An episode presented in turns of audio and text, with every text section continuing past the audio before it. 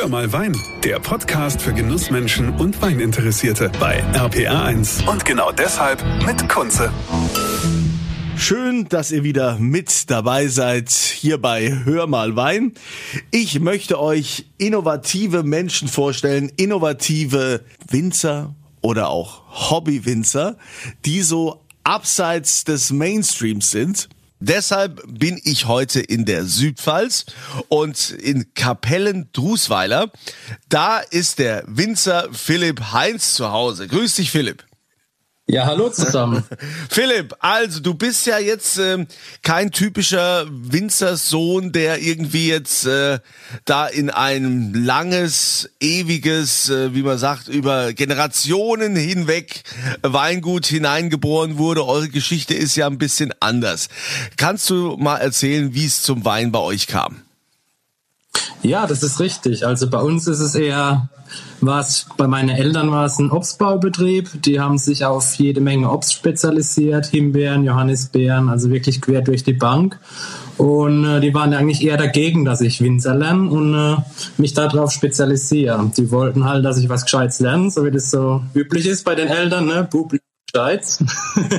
und äh, ja, dann musste ich ein Praktikum machen in der Industrie und habe halt recht schnell dass es wirklich gar nichts für mich ist und habe mich dazu entschlossen, Winzer zu lernen und habe dann ja den, die zwei Weinberge, die im Familienbesitz waren, ähm, sozusagen mal probiert, mal ausgebaut für uns und konnte dann auch recht schnell meinen Eltern überzeugen und damit war auch so der Startschuss gefallen für Philipp Heinz, richtig alte Reben.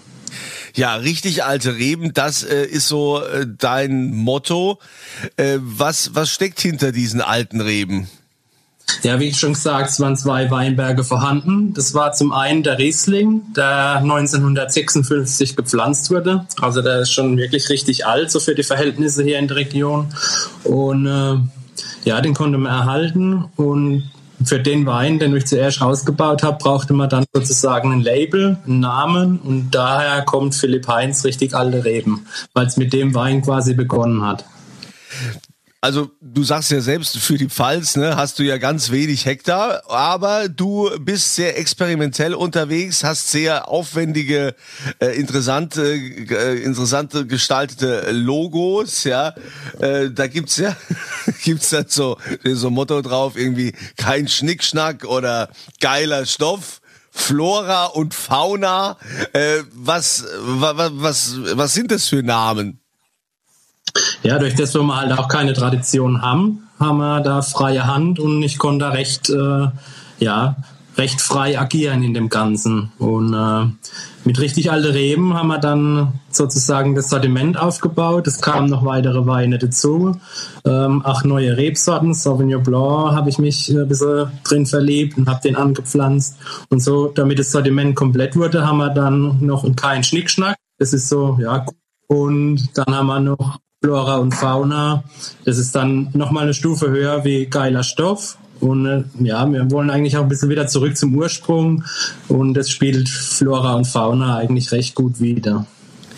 Was ich ja wirklich gut finde, also gerade für, für Weineinsteiger, dass man bei dir auf, ähm, auf der Homepage eigentlich schon die beste Anleitung bekommt äh, zu diesem Wein. Also äh, da steht ja gleich hier, wenn wir jetzt hier Cuvée Weiß nehmen, ne, das heißt irgendwie Lady äh, Mischung. Lady-Mischung. Dein Begleiter für Treffen mit den Mädels oder Jungs. Eine coole Party steht an. Oder dann haben wir hier kein Schnickschnack. Da heißt irgendwie dein Begleiter für Feierabend auf der Terrasse, Freunde treffen, grillen, lesen auf der Couch. Oder dann gibt's hier das andere gemeinsam kochen, ein feines Dinner. Das ist ja schon äh, für den Interessenten und für den Konsumenten ist das ja eine, eine, super Hilfe. Das bekommst du ja so nirgends. Da steht also in kurzen, in kurzen Stichwörtern, so, du brauchst einen Wein für, für dieses Event oder für, für diese Tätigkeit gerade. Hier, habe ich. Also ich meine, das ist ja schon ein spannender Weg, den du da gehst. Ja, wir wollen halt jeden Weintrinker abholen, da wo er steht ob es der Profi ist, ob es der Laie ist. Und wenn ein Laie sich da erstmal reintrinken möchte, dann kann er sagen, du, ich habe heute Abend Freunde da, wir haben einen Grill an oder was. Und dann guckst du bei mir auf die Homepage, hast du gleich den passenden Wein zu deinem Anlass und in der Regel passt es dann auch natürlich zusammen. Du hast wahrscheinlich auch jetzt in der in der Corona-Krise äh, ja auch irgendwie äh, natürlich von dem ganzen Online-Wahnsinn äh, profitiert und musstest wahrscheinlich viele Weinpakete verschicken, oder? Also tatsächlich ist es so, dass wir klar äh, den Online-Shop haben wir schon ja bestimmt fünf Jahre, also auch schon vor der Pandemie. Und äh, durch die Pandemie hat das Ganze noch verstärkt, ganz klar. Aber natürlich ist dadurch auch ein bisschen was in der Gastronomie wegfallen. Also ja, es hat sich dann im Endeffekt wieder ausgeglichen. Die Gastronomie war zu und da war halt ein Absatzkanal weniger. Wie hast du denn auf dich aufmerksam gemacht? Also wie wie wie läuft denn sowas? Ähm, äh, gehst du dann in die die Gastro mit einer Flasche Wein von dir und sagst hier probieren mal, äh, könnt ihr den mal auf die Karte nehmen oder wie, wie läuft es? Also wir sind hier am Ort, im Ort ähm, viel mit Veranstaltungen unterwegs. Ähm, draußen in der weite Welt, beziehungsweise in Deutschland, klar. Kaltakquise mal zum Gastronom oder ja, man kriegt Empfehlungen oder kennt jemand, nimmt eine Flasche Wein mit und dann kommt man da doch recht locker ins Gespräch und vielleicht ergibt sich dann auch mal was. Mit Generation Riesling war ich auch viel unterwegs die letzten Jahre, was auch eine super Möglichkeit ist, für neue Kontakte zu knüpfen. Und äh, ja, so schlägt man sich quasi durch. Ja, gut, du bist ja schon auch so ein richtig Weinverrückter. Du, du fällst ja auf, ob das jetzt dein Logo ist, ob das die Art, wie du Weine machst. Denn äh, wir hatten ja äh, in der Pandemie, wollte ich dich ja eigentlich besuchen kommen, das ging nicht, weil da hast du gerade irgendwie äh, Wein im Beton gemacht oder wie, wie war das? Das, das musst du jetzt nochmal erklären, was du da äh, gemacht hast. Also wie ich ja schon vorhin erwähnt habe, Sauvignon Blanc ist so ein bisschen meine mein Steckenpferd mittlerweile. Da habe ich mich echt in die Rebsorte verliebt. Und äh, da haben wir seit letztem Jahr haben wir ein Betonei ähm, im Keller stehen.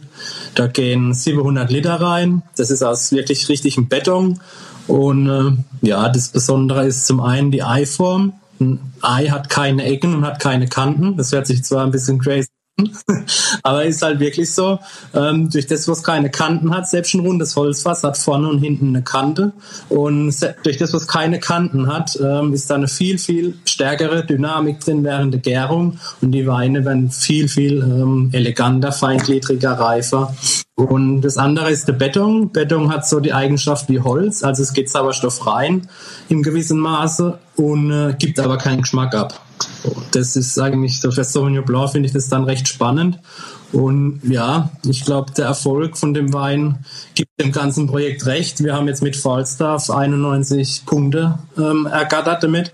Und ich glaube, das, ja, das spiegelt den Wein recht gut wider. Also ich muss ja ganz ehrlich sagen, ich habe das ja noch nie gehört, dass jemand den Wein in einem Betonei ausbaut.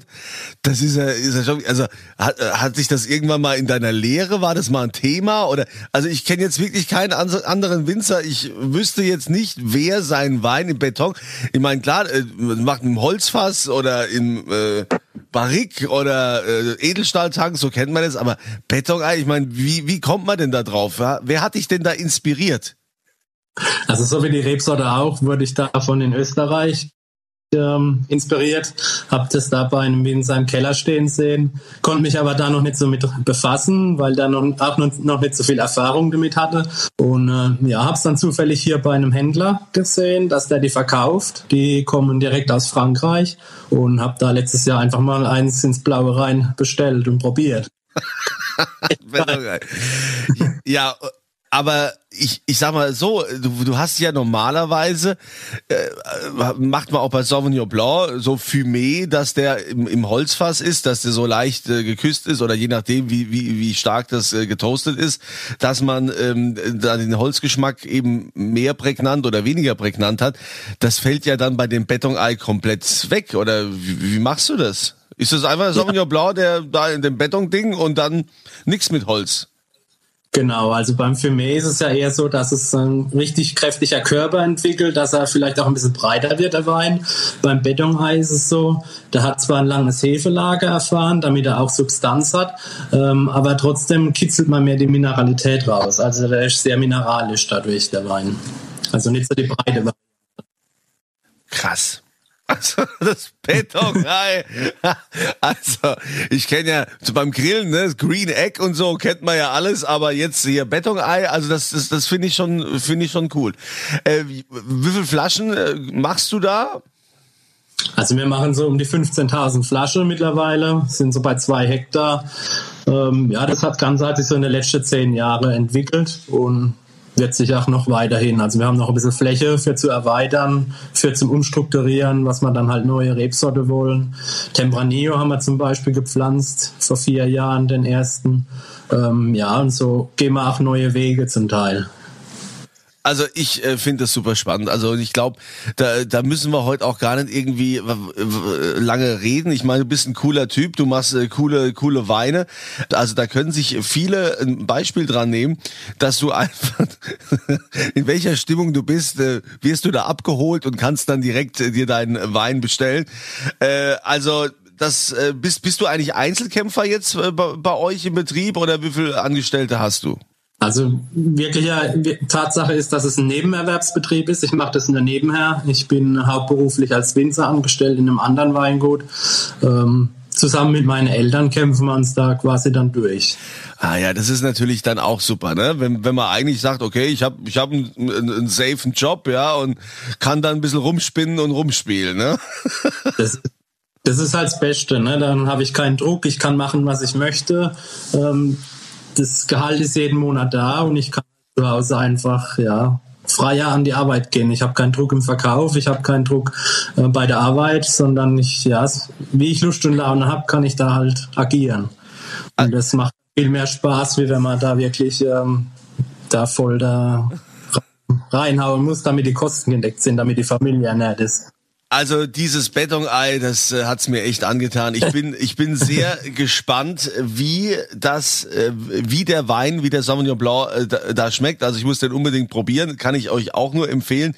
Also Philipp, ich bin echt begeistert. Ich finde es total cool, was du, was du machst und dass du dich da austobst und dass du eben nicht diesen Mainstream-Weg gehen musst, in Anführungsstrichen, weil du ja, wie gesagt, das im Nebenerwerb machst und da ein bisschen spielen kannst. Das äh, gibt natürlich, äh, ja, das lässt den Wein nochmal ganz anders erscheinen und äh, ja, das macht Spaß. Also finde ich cool. Dankeschön. Dann, dann wünsche ich dir weiter Erfolg bei dem, was du tust und äh, mach noch viele verrückte Dinge. Keine Ahnung, vielleicht gibt's irgendwann dann mal einen Heuwein oder keine Ahnung, was, was du irgendwann machst oder aus dem, keine Ahnung, aus dem Plastikbottich, ich weiß nicht. Die Zukunft spannend. ja, irgendwas Recyceltes oder so. Ja, also wenn es dann einer macht, wirst du es wahrscheinlich sein.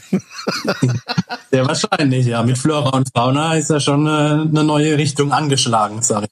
Ich ähm, wünsche dir ein schönes Wochenende, eine schöne Zeit, euch natürlich auch und das Wichtigste, immer volle Gläser. Das war Hör mal Wein, der Podcast für Genussmenschen und Weininteressierte mit Kunze auf rpa1.de und überall, wo es Podcasts gibt.